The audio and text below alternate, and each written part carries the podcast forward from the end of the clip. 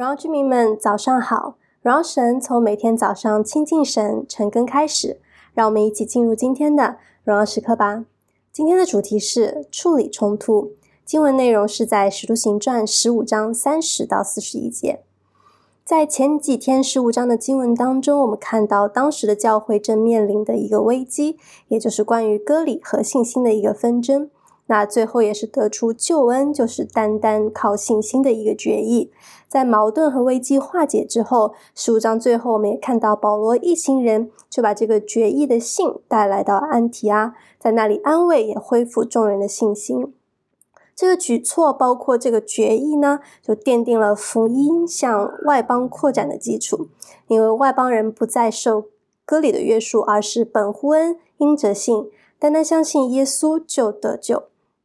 那我们也看到保罗和巴拿巴也开始了他们第二次宣教的脚步。倘若十五章前面的这个围绕割礼的纷争没有好好处理的话，是可能会导致教会的分裂的，甚至外邦人信主这件事就根本不能被接纳。然而保罗和巴拿巴他们是怎么做的呢？他们寻求教会领袖和神的旨意，讨论分析，最终接受外邦人也同样蒙恩的事实。我们在教会的服饰中也会有这样的情况出现，会有意见上的分歧。我想我们也应该学习保罗他们，不是凭自己的血气，不是自以为是，而是把问题和冲突带到神的面前，在真理上寻求神的旨意，也寻求属灵遮盖可以给我们的引导。保罗一行人也没有就停留在耶路撒冷，而是把这个写着决议的信带回到了安提阿，安慰众人，教导众人，坚固他们的信心。在教会服饰当中，当有不同意见，最终也都会形成一个决议。保罗给我们的榜样就是如何清楚传递服饰团队的决议，而作为服饰者，如何兼顾勉励我们的弟兄姐妹们，用他们可以接受和听得懂的语言和方式来和他们沟通。但人都是不完美的，人会软弱。在三十六到四十一节，我们看到保罗和巴拿巴这二人中间，也因为要不要带马可去宣教起了冲突。在第十三章，我们知道马可在第一次宣教途中，他就返回了耶路撒冷。那保罗这个人很理性，或者说是要求很严格，是非分明。他觉得马可嗯不靠谱，不愿意就再继续带着他在宣教的旅途当中。而巴拿巴和马可呢，他们是比较亲近的，所以巴拿巴就想要举荐他和培养他。